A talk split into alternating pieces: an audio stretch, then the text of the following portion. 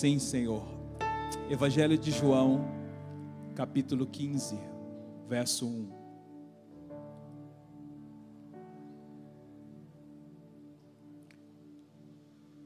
Vamos ler.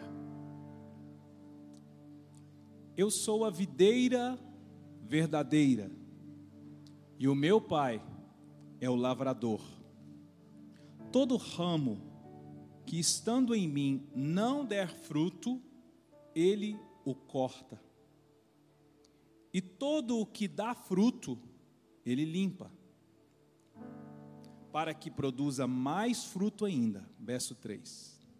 Vocês já estão limpos por causa da palavra que lhes tenho falado. Permaneçam em mim, e eu permanecerei em vocês.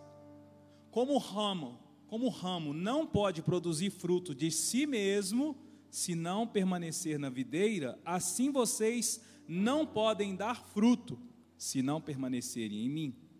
Eu sou a videira, vocês são os ramos. Quem permanece em mim e eu nele, esse dá muito fruto. Porque sem mim vocês não podem fazer nada. Se alguém não permanecer em mim, será lançado fora a semelhança do ramo, e secará, e o apanham, lançam no fogo e o queimam. Se permanecerem em mim, as minhas palavras permanecerem em vocês, pedirão o que quiserem e lhes será feito. Nisto é glorificado meu Pai, que vocês deem muito fruto, e assim mostrarão que são os meus discípulos. Como o Pai me amou, também eu amei vocês. Permaneçam no meu amor. Se vocês guardarem os meus mandamentos, permanecerão no meu amor, assim como também eu tenho guardado os mandamentos de meu Pai e no seu amor eu permaneço. Tenho-lhes dito estas coisas para que a minha alegria esteja em vocês e a alegria de vocês seja completa. O meu mandamento é este: que vocês amem uns aos outros, assim como eu os amei. Ninguém tem amor maior do que este, de alguém dar a própria vida pelos seus amigos. Vocês são meus amigos, se fazem o que eu lhe ordeno. Já não chamo vocês de servos, porque o servo não sabe o que o seu senhor faz mas eu tenho chamado vocês de amigos, porque tudo o que ouvi de meu Pai, eu lhes dei a conhecer. Não foram vocês que me escolheram, pelo contrário, eu os escolhi e os designei para que vão e deem fruto, e o fruto de vocês permaneça, a fim de que tudo o que pedirem ao Pai em meu nome, Ele lhes conceda. O que eu lhes ordeno é isso: que vocês amem uns aos outros. Diga glória a Deus. Queridos, nós começamos esse ano falando sobre que Deus irá nos transicionar para um lugar de maturidade. Diga comigo, maturidade.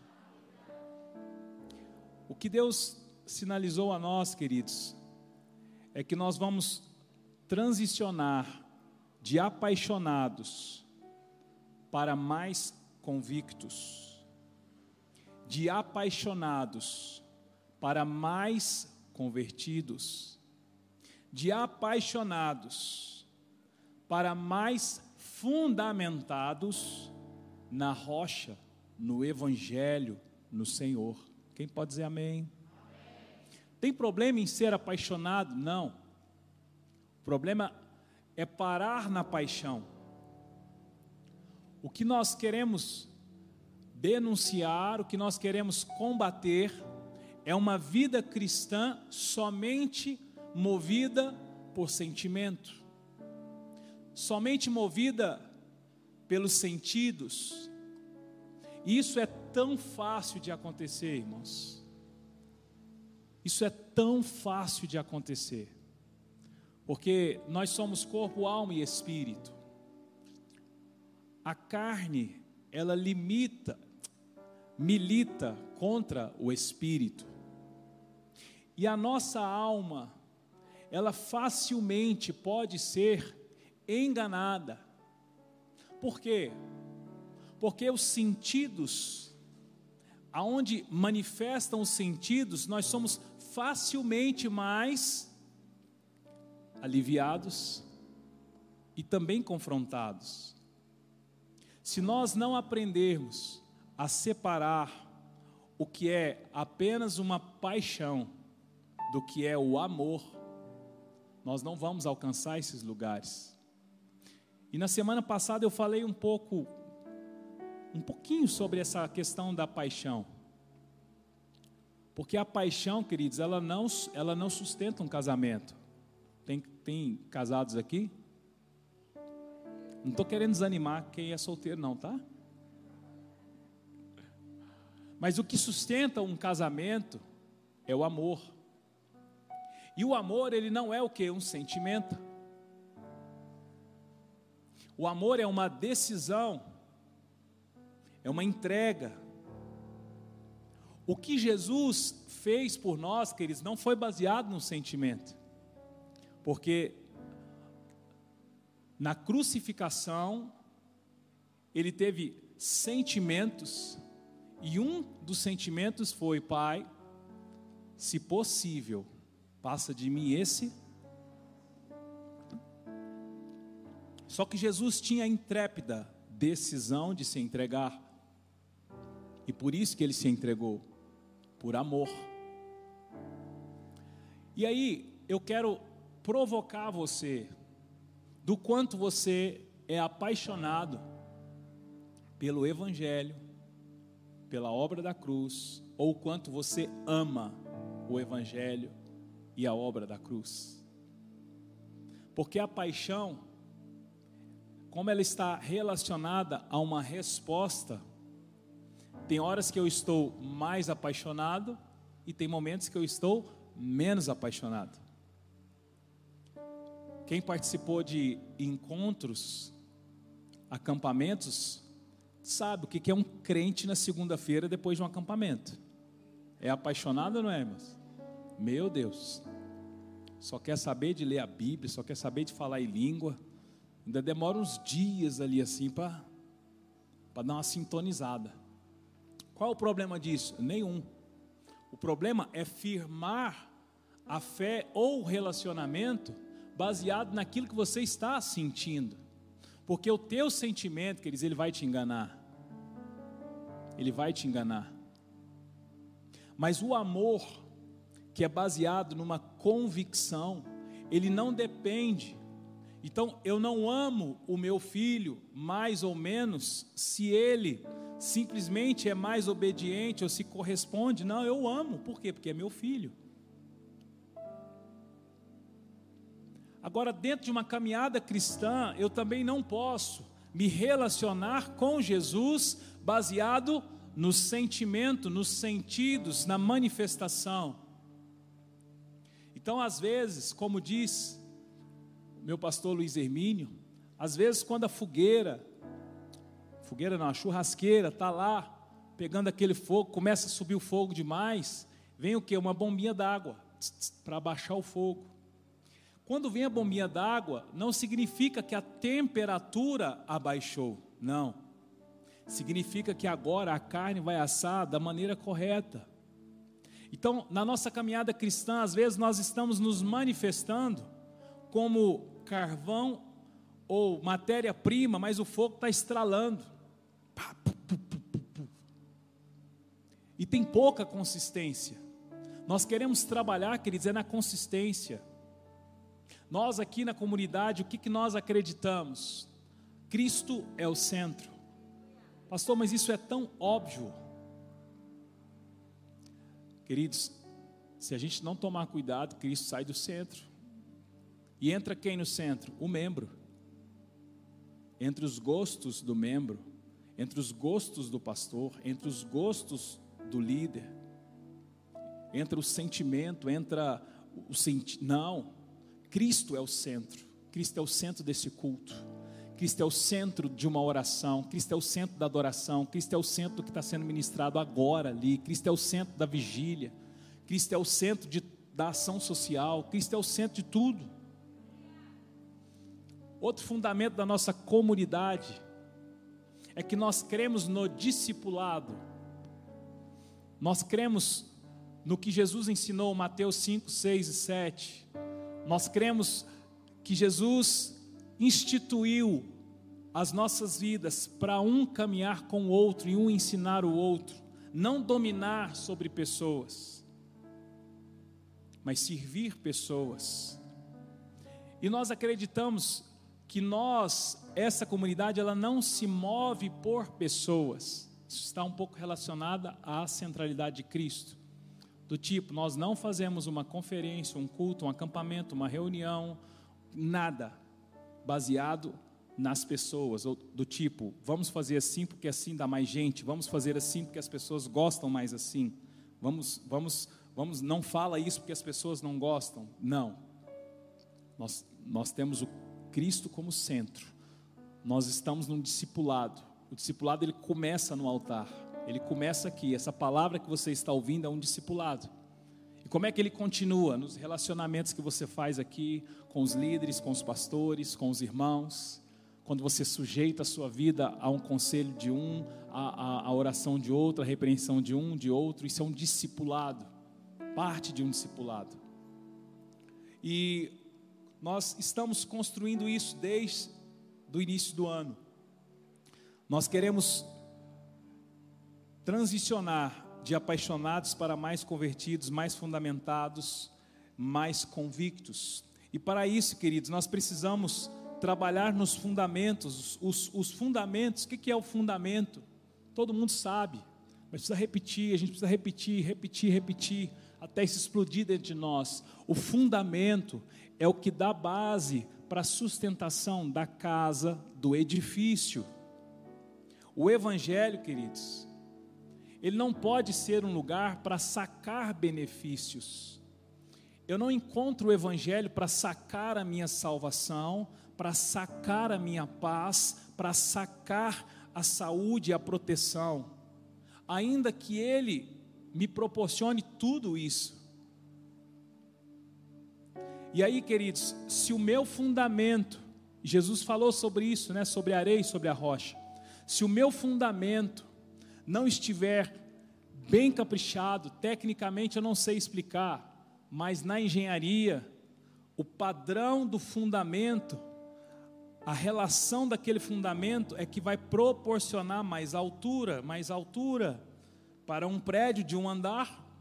Vamos supor que o fundamento é esse, para dois andares é esse, para três andares, para quatro, para cinco, para fundo. Lá em Balneário Camboriú, vizinho de Itajaí, tem um dos prédios mais altos do Brasil. Não sei se é 80 andares, uma coisa assim. Coisa mais linda, queridos. Eu fui lá, e além de tudo, eu sou do mercado imobiliário, então fui lá. E aí você vai olhando assim, ó, você vai contando, contando, contando, contando. Parece que chega lá no céu, assim, sabe? E aí eu fui ler sobre. Tem não sei quantas um número lá, não sei te falar, de estacas de tantos e tantos metros para baixo, para sustentar aquele lindo edifício de 80 andares. Aqui em Goiânia os maiores são 40, 35, a gente fica impressionado. Agora, o fundamento da minha caminhada cristã é que vai fazer com que, no mínimo, a minha casa permaneça de pé. Não, pastor, você está falando esse negócio de fundamento. Eu não quero ser difícil, eu não quero ter três andares, cinco andares, não.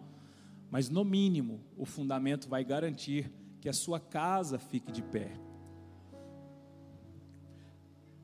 E qual é o fundamento correto? O Evangelho, queridos, não é um lugar para sacar benefícios. Quem encontrou benefícios no Evangelho? Eu encontrei a salvação, a paz, a saúde, os irmãos, esse relacionamento com Deus. Eu encontrei isso no Evangelho. Mas eu não posso estar no Evangelho, estar em comunhão com Cristo numa igreja para sacar isso. E aí, queridos, como diz o meu pastor Luiz Hermínio, ele falava, ele falou sobre isso ontem, sobre esse pedacinho aqui. Existe o vinde a mim, vinde a mim. O vinde a mim não custa nada, é de graça. Mas depois tem o que? O, o vem após mim. Aí o que, que a pessoa precisa fazer?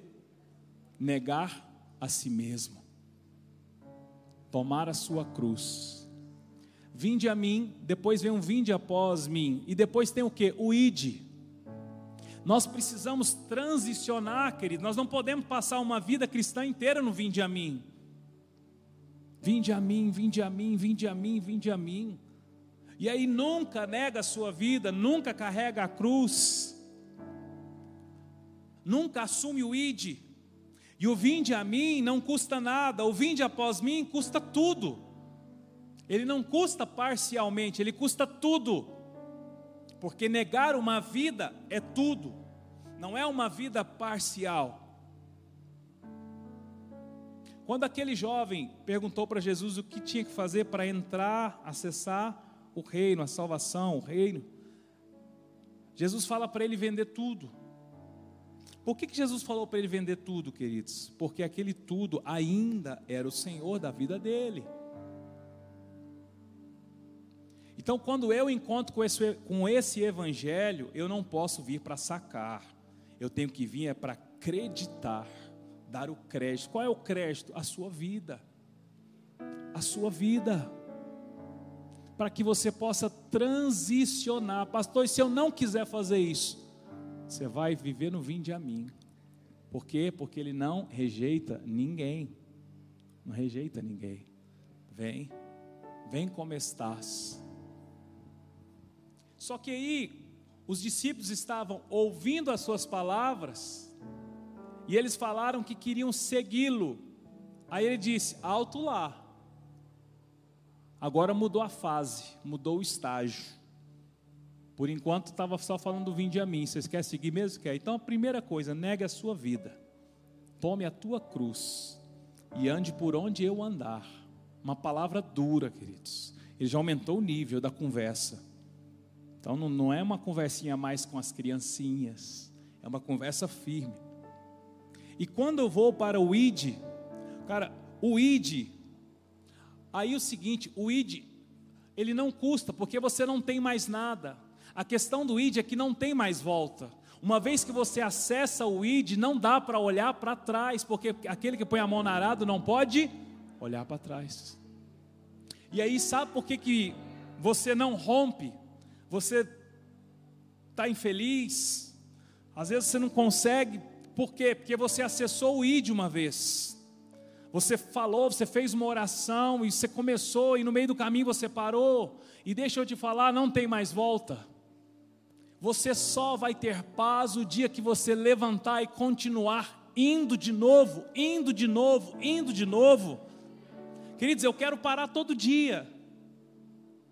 Todos os dias eu quero parar. Todos os dias. Dificilmente tem um dia que eu não olho e falo: o que, que eu estou fazendo?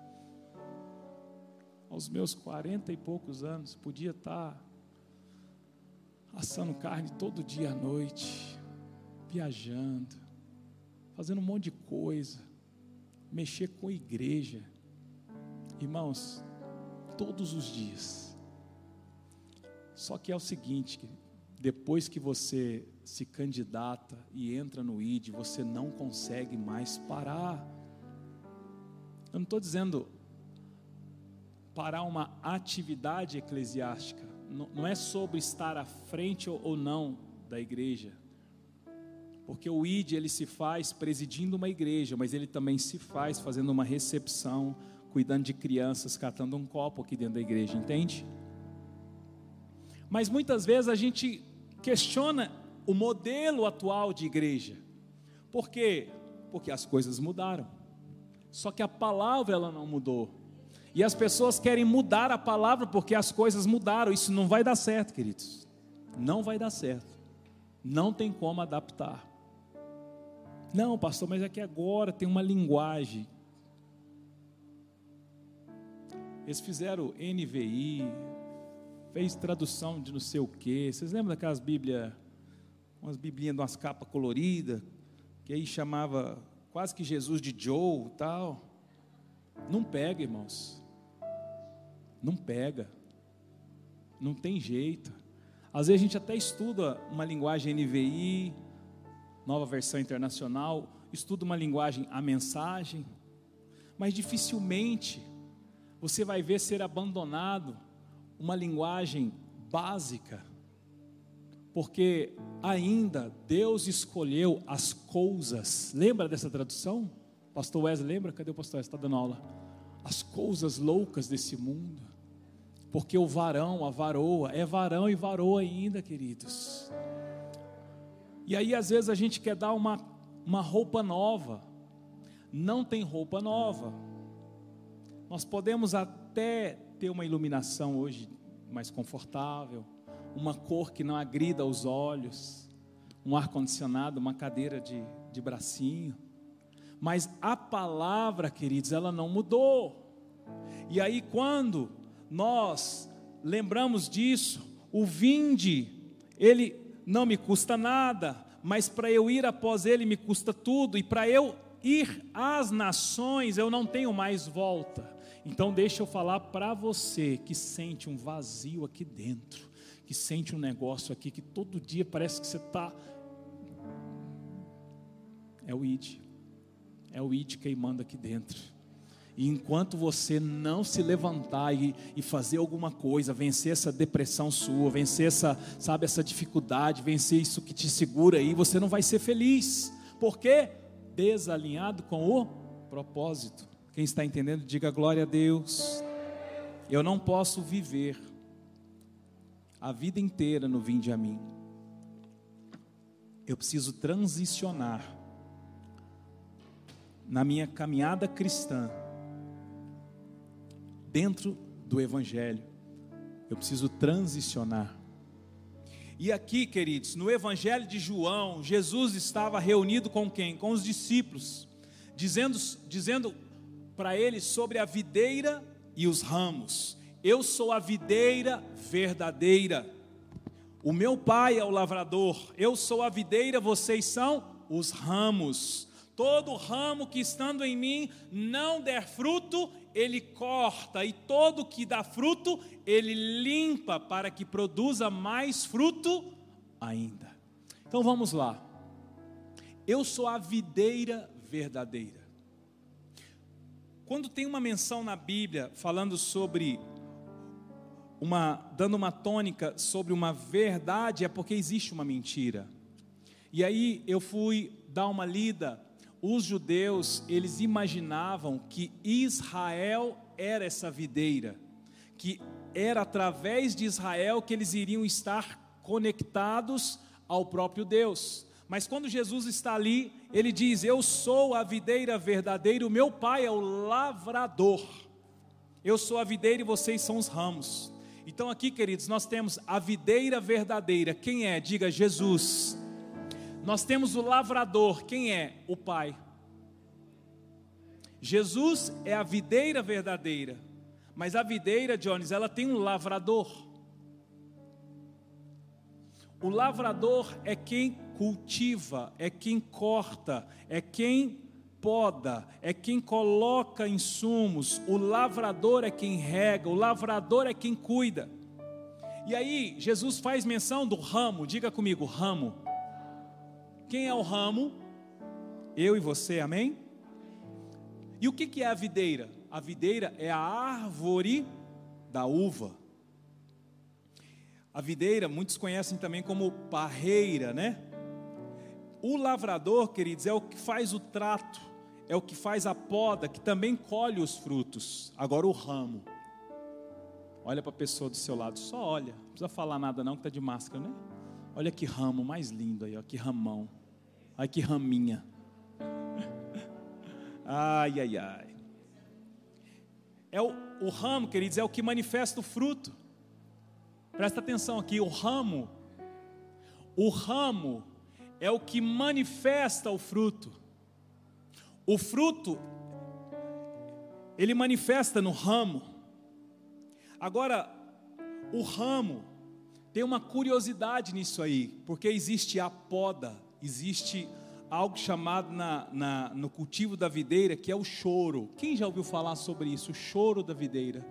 Alguém? Você? Legal. Existe o choro. Uh, existe a poda, o choro, os brotos, as folhas, o fruto. Existe uma transição de tempo do inverno para a primavera. E aí, querido, sabe o que é o choro? Por que, Jesus está falando aqui? Toda, todo aquele que estiver em mim e não der frutos, ele vai ser o quê? Hã? Cortado, podado. Agora, aquele que estiver em Jesus e der frutos, ele vai ser o quê? Hã? Limpo. Fala comigo, limpo. Então, queridos, ou nós vamos ser podados, ou nós vamos ser limpos. Diga comigo, podados, limpos. Não tem como escapar não tem como fazer parte da videira sem ser ou podado ou ser limpo. E aí, queridos, ele corta ou ele limpa. Agora, esses ramos, quando Jesus está falando com os discípulos, ele fala o seguinte: porque vocês são os ramos e já estão limpos por causa da palavra que eu tenho lhes falado. Queridos, nós somos limpos é pela palavra. Jesus estava falando que tudo aquilo que ele já estava ensinando ali, tempos atrás aos discípulos, era uma limpeza. Agora, a situação do choro. Tem uma determinada época em que o lavrador, ele precisa fazer uma poda. E quando ele poda ali a videira, que é a árvore da uva, acontece um processo chamado choro. Literalmente, queridos, a árvore chora. Sai, sai uma seiva transparente, muito semelhante à de uma lágrima.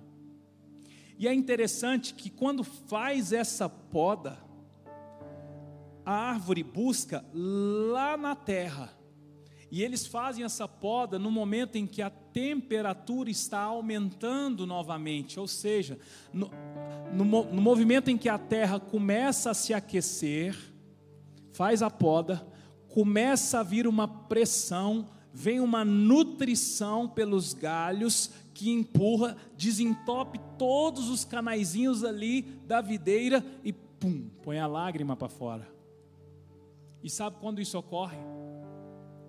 do inverno, transicionando do inverno para a primavera, do inverno para a primavera.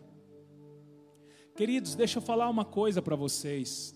Nós estamos construindo aqui nesses dias, nos últimos três domingos, que eu tenho falado, e nessa quarta-feira, o trato do Senhor conosco, ele é um trato também de disciplina, nós não podemos olhar o pai e querer apenas sacar da carteira dele alguma coisa. Porque quem é pai sabe o que eu estou dizendo. Você não dá somente créditos para o seu filho, você também coloca ele para ser ajustado, sim ou não?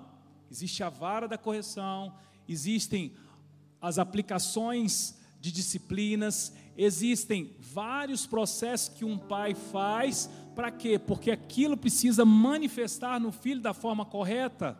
Essa poda, essa limpeza é inevitável dentro da caminhada cristã. Então, ouça, nesta comunidade aqui, nós acreditamos no Evangelho como completo, num Deus que nos ama sim, mas eu não posso entender que quando eu estou passando por lutas é que Satanás está dirigindo a minha vida. Não, está entendendo? Diga glória a Deus. Não dei, queridos. Não dei crédito para Satanás. Domingo, saindo daqui, menino, mochila, tarde. Na hora que foi descer lá em casa, Sibeli carregando meu iPad, pum, caiu no chão. Irmãos, o iPad já caiu várias vezes. Várias. Quando caiu, eu falei, ah, de boa. Irmão, quando eu peguei, parece que ele foi jogado de 100 andares assim. Que pegou a quina de uma pedra, que quebrou a película, que quebrou a tela de vidro. Prejuízo, irmãos.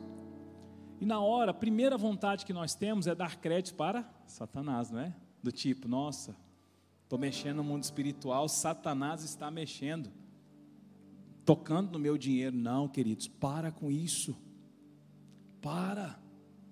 Pneu furado, prego não é de Satanás, não. iPad que caiu, carro que bateu, menino que trupicou. Será que Deus não tem o um controle da sua vida? Eu fico pensando, Deus, oh, pô, João, eu te abençoo tanto, te dou recurso, te dou dinheiro, te dou o iPad que você usa aqui pra, só para anotar as pregações e tal. O dia que estraga, você fala que foi o diabo. Manda consertar, o dinheiro está na conta. Eu falei, ah, é verdade. Verdade. E sabe, irmãos, nós precisamos é, aceitar que nós estamos sujeitos ao dia e à noite. Isso não é se prostrar aos ataques de Satanás, não é isso. É entender que Deus tem a forma dele trabalhar com qualquer um de nós. Me diga você, você é uma pessoa melhor ou pior depois das tribulações que você tem passado? Sim ou não? Eu sou uma pessoa melhor. Eu sou uma pessoa melhor porque Deus usa tribulações para ensinar os filhos. Que isso, pastor? O cara do YouTube lá que eu assisti lá, ele disse que, nossa, Deus só tem coisas boas para mim. Faz um favor. Vai lá e para de seguir esse. esse... Porque não é isso que está aqui, queridos. O pai é o lavrador. E aí existe o ramo que é podado para ser lançado fora. Mas aquele que dá fruto, ai, o que dá fruto escapou, né? Não, ele é limpo. E como é que limpa, irmãos? Não limpa com pano, não. Limpa é na tesoura. Quem mexe com planta aqui sabe. Minha mãe, quando vai lá em casa, ela bate a mão nas plantas assim, ela arranca os trem velho assim, no outro dia, as plantas tudo floresce, nasce. Por quê? Porque é a mão que vem limpando.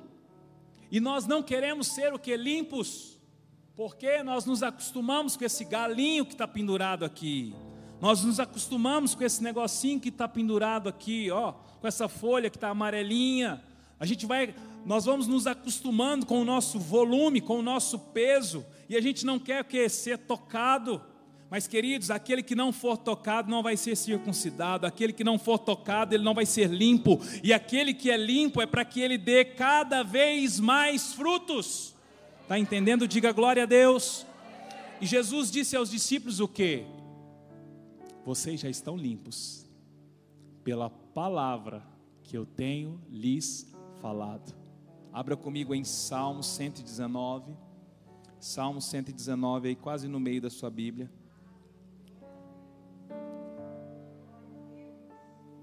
Palavra, queridos. Tudo vai passar, menos a palavra. 119, 5. Oh, 105.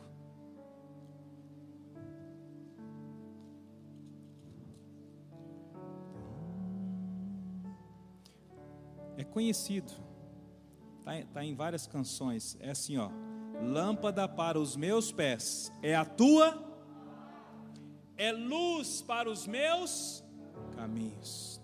A tua palavra é lâmpada que ilumina os meus passos e luz que clareia o meu caminho. Queridos, se nós quisermos ser lavados e limpos, nós precisamos ir para a palavra. Mas não é a palavra para sacar alguma coisa, porque eu já fui para a palavra para sacar coisas. E não faz muito tempo. Quando vem aquela opressão, você vai lá em Salmo 91, lê, você dá aquela, né? Você fica recomposto.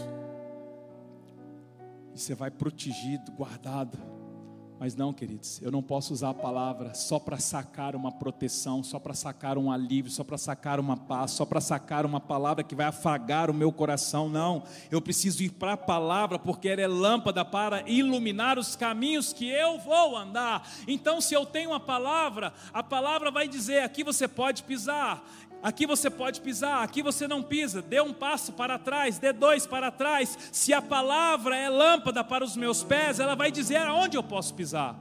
Quem está entendendo, diga glória a Deus. João 17, Evangelho de João. Aqui a gente mexe na Bíblia, irmãos. Vai folheando aí. João, Evangelho de João, quarto livro do Novo Testamento. João 17. Não sei se você tem costume de marcar, eu marco, minha Bíblia é toda rabiscada. Eu escrevo data. João 17, verso 17.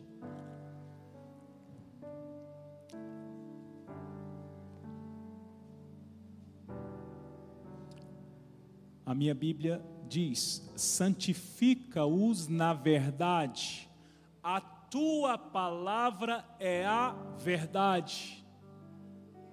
Queridos, a santificação é através da palavra.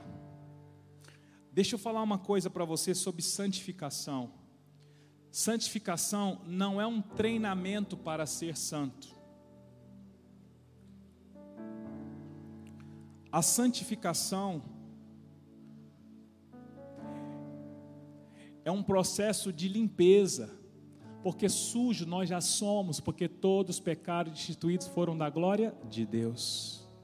Então, quando eu vou para a palavra, eu vou para me limpar e me transformar.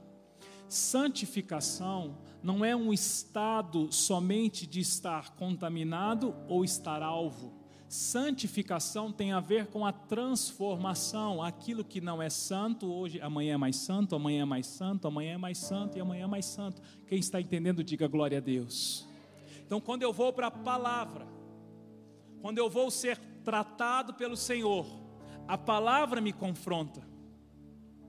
A palavra mostra quem eu sou e mostra o que Cristo espera de mim. Então, aquele que não se envolve com a palavra, dificilmente vai transicionar do vinde a mim para o vinde após mim. Por quê? Porque como é que você vai negar sem saber aquilo que você precisa negar? Como é que você vai mudar sem saber aquilo que precisa ser mudado? Queridos, é a palavra. É a palavra. Interessante. Pastor Juscelio, eu estive com ele mês passado. Ele, eu já, ele já tinha falado isso, ele falou de novo. Por opção, ele não lê livros de autores, quer que seja. E ele também não assiste outras pregações. Não que ele acha que é melhor, que é pior, não é isso. É, é porque ele, ele tenta extrair 100% de revelação direta do Pai aquilo que Deus está comunicando. Isso é uma coisa dele. Nós lemos, Sibeli lê, lê bastante. Em casa tem biblioteca, a gente tem as pessoas que a gente gosta de, de ouvir. É, porque, queridos, a palavra é ela que nos coloca na rota novamente. O cristão que só vem para sacar algo no Evangelho é alguém que só quer versículos favoráveis a ele. E a Bíblia, queridos, para eu entender alguma coisa, não é um versículo só. Eu preciso ler e entender. Se eu ler apenas o Evangelho de João, eu não vou compreender o amor de Deus. Quando eu vejo Deus perseguindo o povo, mesmo o povo fugindo de Deus no Antigo Testamento, eu vejo muito mais o amor do que o amor que João descreve no Evangelho de João. Quem está entendendo? A palavra é que me limpa. E qual é o efeito da palavra na vida de um cristão? Vamos lembrar do eunuco. Eu falei do eunuco aqui esses dias. O eunuco estava lendo sobre o profeta Isaías. Naquele momento, Deus pegou Filipe, o transladou até onde estava o eunuco. Irmãos, houve, houve um processo físico em que Filipe foi transportado para onde estava o eunuco. E na conversa, Filipe pergunta para o eunuco: Você entende o que você lê? O eunuco fala: Como posso entender se não tem ninguém que me explique? Então Filipe começou a expor as Escrituras desde Moisés e foi expondo, expondo, expondo. Na hora que ele expõe as Escrituras, o eunuco vê uma poça d'água e pergunta: Eis ali a água, o que me impede de ser batizado?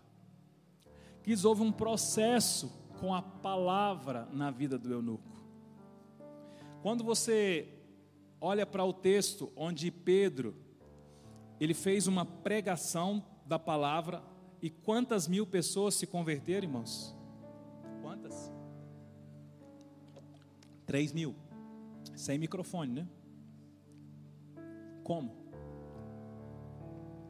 Será que ele usou algum uma pedra, alguma coisa que reunia as pessoas? A Bíblia não diz se ele falava de cem em cem, mas ele pregou e o número dos que se batizaram foram mais de três mil. Por quê, irmãos? Por causa da palavra.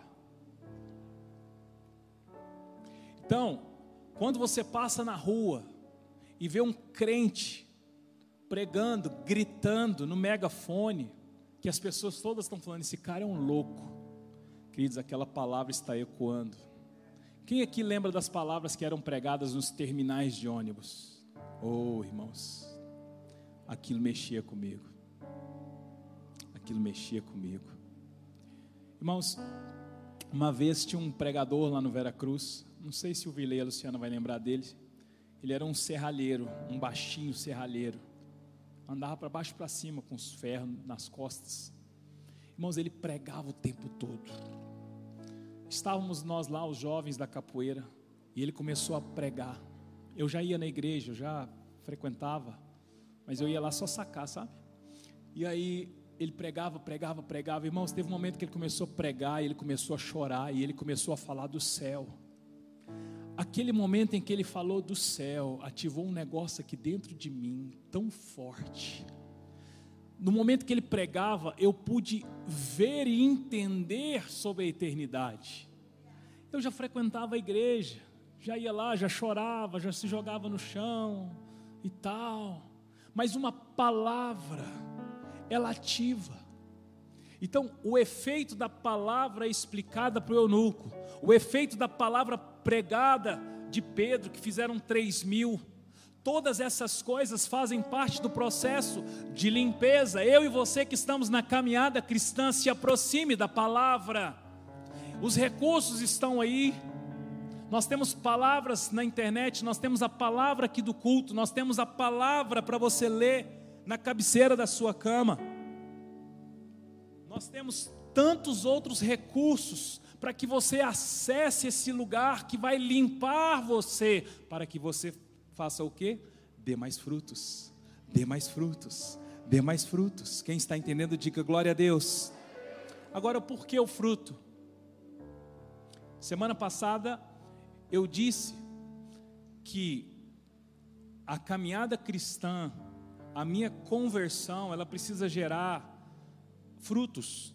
E eu falei sobre cinco frutos.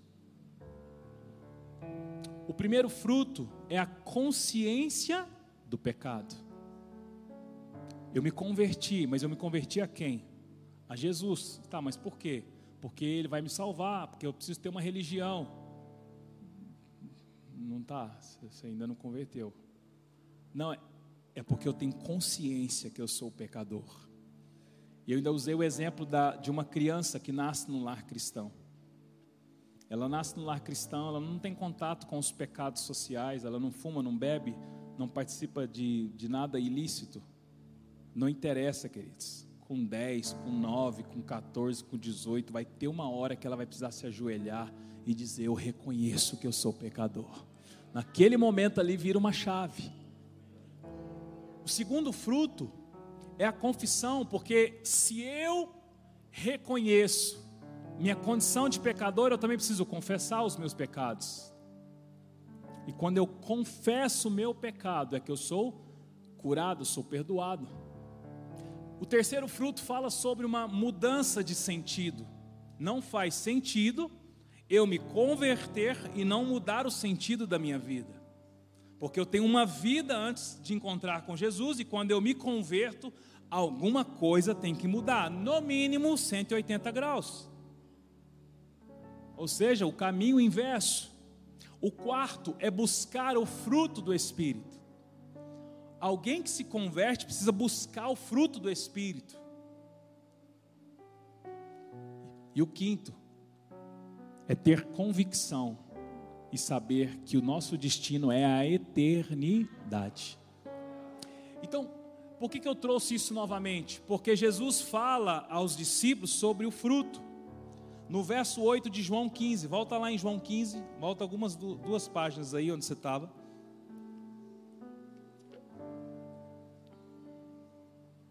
João 15, verso 8.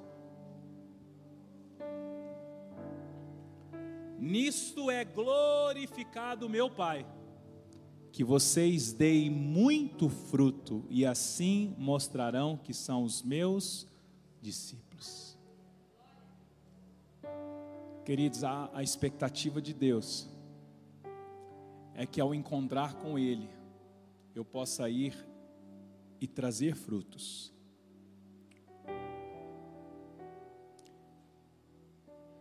Os frutos, queridos. Eu não posso considerar frutos números. Do tipo, preguei numa cruzada, tantos se converteram. Cuidei de tantos jovens, de tantos adolescentes. Eu fui pastor de uma igreja que tinha 100 membros. Eu fiz um evento que tinha mil pessoas. Os frutos não estão relacionados a números, porque no verso 16, avança oito versos aí, no verso 16, diz: Não foram vocês que me escolheram, pelo contrário, eu vos escolhi e os designei para que vão e deem fruto, e o fruto de vocês permaneça, a fim de que tudo o que pedirem ao Pai em meu nome, eu lhes conceda. Queridos, quando eu e você damos frutos, o Pai é o que? Glorificado. Tem explicação, queridos? Como que é isso? É porque é o seguinte, quando eu me converto, quando eu me relaciono com esse evangelho, quando eu sou limpo, eu dou fruto e esse fruto precisa permanecer. O que Jesus estava dizendo é que não foi não foram eles, ou seja, não fomos nós que escolhemos a Jesus. Jesus nos escolheu. E toda vez que eu dou fruto, eu estou glorificando o Pai. Isso é muito forte, queridos. O princípio do fruto não é apresentar resultado. O princípio do fruto é glorificar o Pai. Do tipo, pastor, por que, que eu tenho que dar fruto? Porque você precisa glorificar o Pai. Por que, que eu tenho que dar fruto? Porque você precisa glorificar o Pai. Tá, mas eu quero glorificar de outra forma, é através do fruto. O resto é adoração. Você pode levantar a mão e dizer: Te glorifico. Lembra? O Evangelho, queridos, ele é pregado com uma vida. Então, os frutos, quando eles permanecem na sua vida, você está glorificando o Pai. Portanto, deixe ser limpo, deixe ser podado. Pastor, mas dói. Eu sei que dói. Chegar na sua casa, você põe lá choro da videira. Tchac. Vai lá na terra. Puxa os nutrientes. Aquilo deve doer, queridos. E vem pelos canais, vai limpando o canal e sai uma seiva doce, tão doce, preparando para que venha o que? O broto. E se vier o broto, vem o fruto. E se vier o fruto, vem o que? Glorificação, glorificação do Pai. Quem está entendendo, diga glória a Deus. Queridos, e a poda? E a limpeza? Hebreus 12, Novo Testamento. Abre Apocalipse, volta umas páginas. Hebreus 12, verso 4.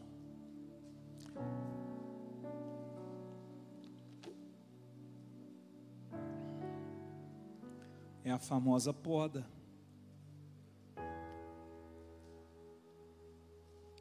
O verso 4 diz: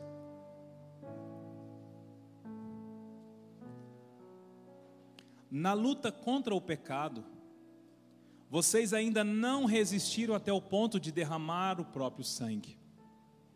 Vocês se esqueceram da palavra de ânimo que lhes dirige como filhos. Meu filho, não despreze a disciplina do Senhor, nem se magoe com a sua repreensão. Pois o Senhor disciplina a quem? A quem? e castiga todo aquele a quem aceita como filho. Suportem as dificuldades, recebendo-as como disciplina. Deus os trata como filhos, pois qual o filho que não é disciplinado pelo seu pai? Se vocês não são disciplinados e a disciplina é para todos os filhos, então vocês não são filhos legítimos, mas sim ilegítimos. Além disso, tínhamos pais humanos que nos disciplinavam e nós os respeitávamos. Quanto mais devemos submeter-nos ao Pai dos Espíritos para assim vivermos? Nossos pais nos disciplinavam por curto período, segundo parecia melhor, mas Deus nos disciplina para o nosso bem, para que participemos da sua santidade. Nenhuma disciplina parece ser motivo de alegria no momento mas sim de tristeza. Mais tarde, porém, produz fruto de justiça. Diga comigo, fruto de justiça. Produz fruto de justiça e paz para aqueles que por ela foram exercitados. Agora veja o 12. Portanto, fortaleçam as mãos enfraquecidas e os joelhos vacilantes. Façam caminhos retos para os seus pés, para que o manco não se desvie, mas antes seja seja curado. Queridos, olha que forte. Aquele que se esquiva da disciplina, ele se torna um filho ilegítimo. Aquele que se esquiva da disciplina, ele se torna um filho ilegítimo. Do mesmo modo, aquele que se submete à disciplina é um filho legítimo. Queridos, isso é muito forte. E aqui o escritor de Hebreus ele faz uma relação com uma, um pai biológico. Por acaso algum pai vive sem disciplinar o seu filho? A resposta nossa é sim, não é? Mas tem pais que não disciplinam, não é verdade? E esse filho que não é disciplinado, o que, que ocorre com ele ao longo dos anos? Ele se perde ele se perde.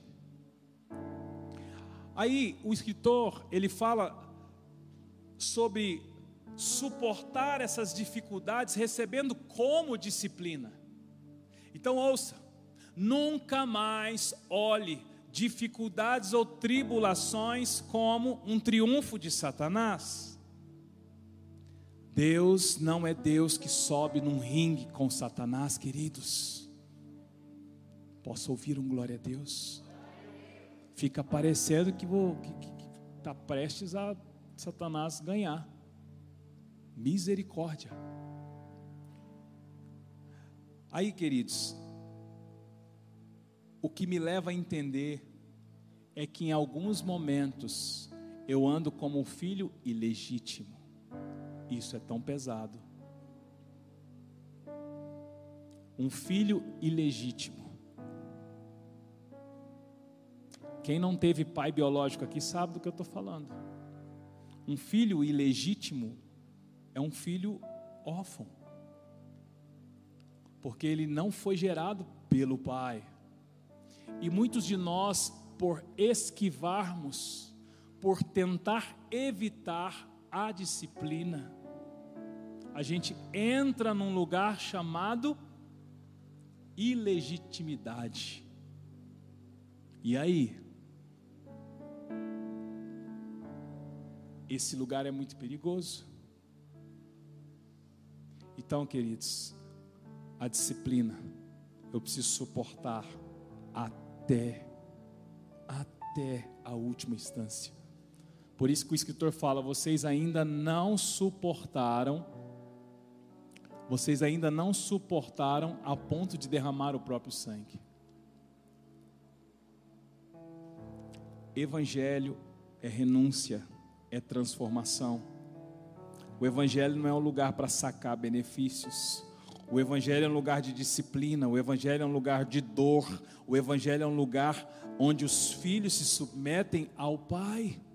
Então, deixa Deus fazer o que Ele está fazendo, para que você possa transicionar do vinde a mim para o ir após Ele,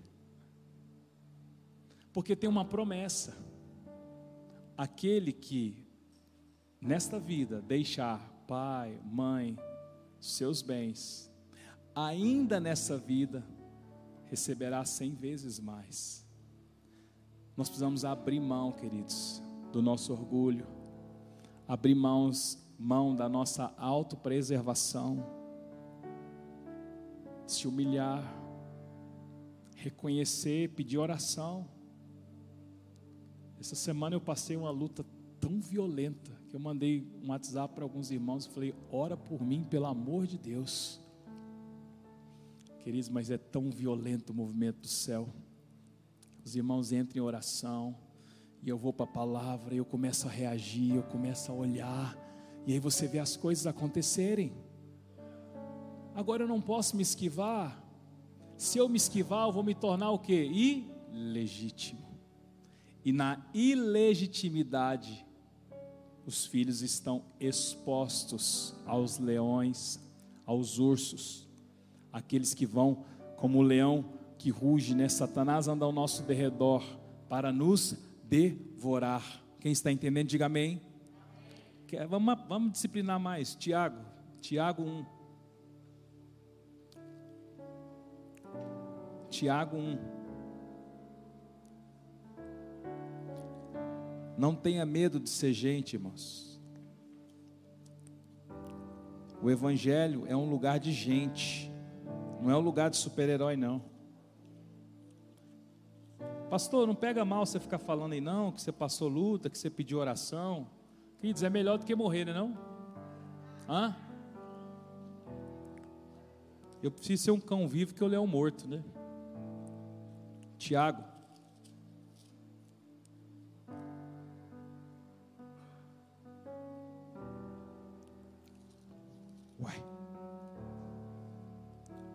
Tiago 1, verso 2. Meus irmãos, tenham por motivo de grande alegria o fato de passarem por várias provações. Parece brincadeira, né? Não parece brincadeira? Em outras palavras, está dizendo o seguinte: pessoal, vamos rir, uai. O motivo, as provações é motivo de alegria. Só se for para ele. Não dá vontade de responder isso? Mas nós precisamos entender, queridos, que alegria não é sinônimo de sorriso, porque eu posso estar apanhando, eu posso estar sendo disciplinado, mas por dentro eu estou alegre, por quê? Porque o efeito do Senhor está trabalhando em mim. Meus irmãos, tenham por motivo de grande alegria o fato de passar por várias provações, sabendo que a provação da fé que vocês têm produz o que? Perseverança. Ora, a perseverança deve ter ação completa para que vocês sejam perfeitos e íntegros, sem que lhes falte nada. Aí lá no verso 12, vai, pula aí. Bem-aventurado é aquele que suporta, suporta com perseverança a aprovação, porque depois de ter sido aprovado, receberá a coroa da vida, a qual o Senhor prometeu aos que o amam.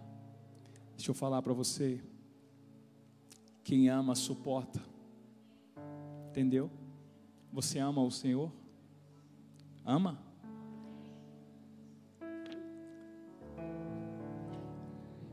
Por que, que o texto não diz? Porque o Senhor prometeu aos que são apaixonados por Ele.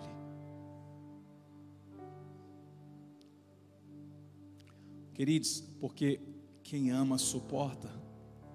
E se você ama o Senhor, você suporta a provação, a disciplina. Você suporta as tribulações. Mais um. Hoje nós vamos sair daqui surrado. Romanos 5. Romanos 5. Romanos, Novo Testamento aí, depois dos Evangelhos, depois de Atos. Romanos 5, verso 3.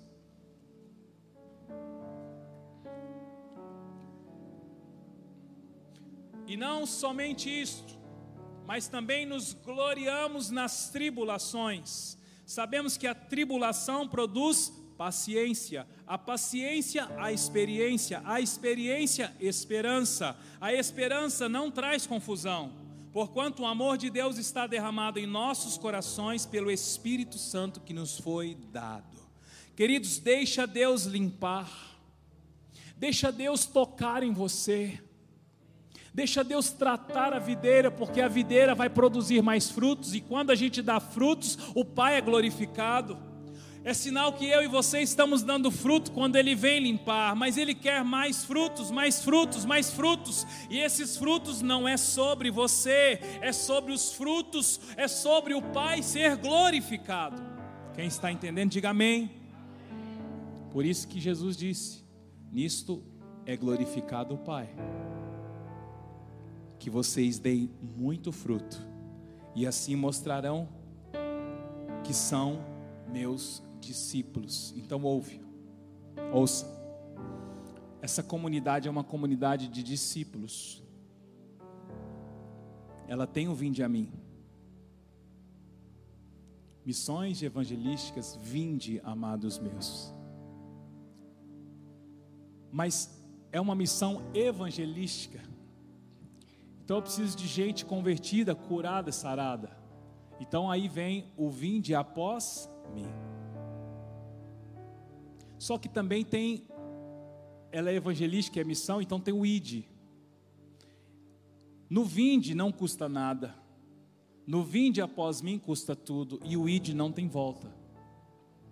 Então, queridos, vamos transicionar a nossa fé, a nossa maturidade cristã Vamos assumir responsabilidades. Não enxergue o Evangelho como um, um lugar de crédito para sacar aquilo que te faz bem. Nossa, pastor, eu vim para cá hoje para receber uma palavra de ânimo. Querido, você quer mais ânimo do que ser discípulo dele, do que glorificar o Pai. Talvez o que você entende por ânimo é que esteja errado porque nós somos aprovados nas tribulações. E quando eu estou na tribulação, queridos, é que eu tenho a oportunidade de fazer com que a minha videira seja limpa, seja podada, para que haja o choro, o choro, o choro, o choro. A videira chorou, mas ela chorou para que venha o broto, e o broto vai vir o que? O novo fruto. E o fruto vem para o que? Para o Pai ser glorificado não é sobre você, não é sobre ter um ministério aprovado, não é sobre, ser, não é sobre ter seguidores, não é sobre ser reconhecido. Os frutos é sobre glorificar o Pai, glorificar o Pai, glorificar o Pai. Ajude-nos a espalhar essa verdade. Fale dela para você mesmo, para sua família. Rejeite o evangelho mandrake, fake. Pastor, mas é tão bonito. Pastor, mas é, nossa, é tão lindo. Ele falou Deus no final.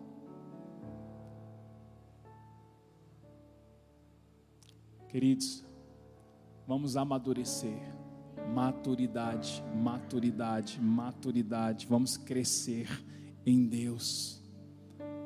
Deixa esse lavrador tocar nos seus ramos aí. Pede perdão para quem precisa pedir. Largue aquilo que precisa largar. Assuma as suas responsabilidades. Deixa de culpar o próprio Deus.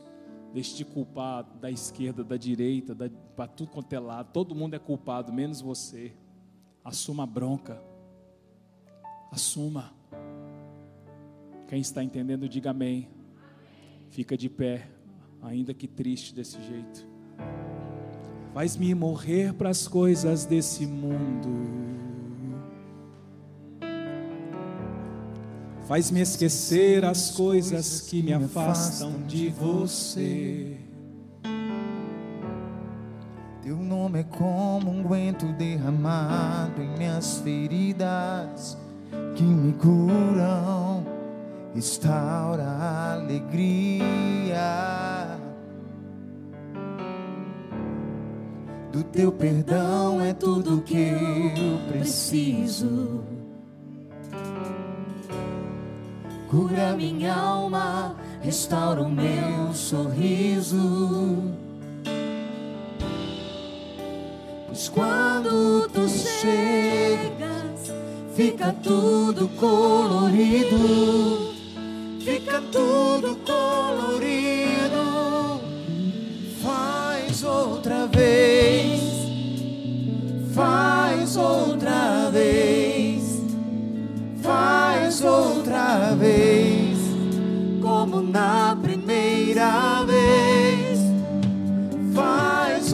Outra vez.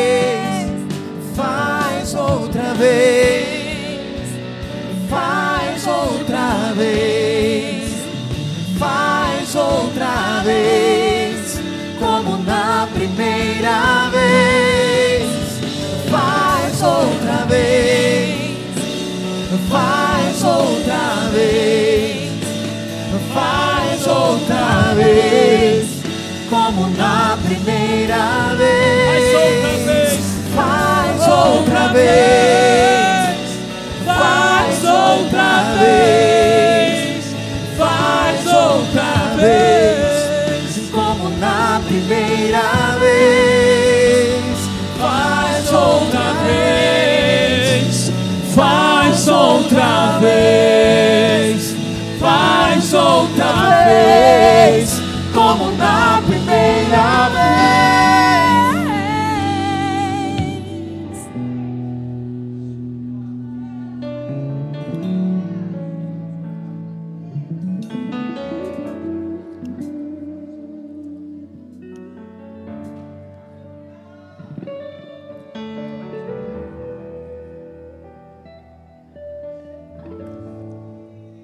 Meus irmãos, tenham por motivo de grande alegria o fato de passarem por várias provações, sabendo que a provação da fé que vocês têm produz perseverança. Ora, a perseverança deve ter a ação completa para que vocês sejam perfeitos e íntegros, sem que lhes falte nada. E bem-aventurado é aquele que suporta com perseverança a provação porque depois de ter sido aprovado, receberá a coroa da vida. A coroa da vida. A coroa da vida. a qual o Senhor prometeu aos que o amam. Diga, Deus, eu te amo. Eu não sou, diga, eu não sou somente apaixonado. Eu amo. E quem ama, suporta. Quem ama, entrega. Eis-me aqui. Eis-me aqui. Para o vinde a mim. Para o vinde após mim. Mas também para o ide. Assuma essa responsabilidade diante dele. Amém. Deus abençoe você. Quarta-feira, às 19h30, nós temos ali a torta de frango. E lembrando aos irmãos que queiram fazer uma oferta para Marina, Mariana, ela está aqui. Ok, Deus abençoe. Surpreenda-me de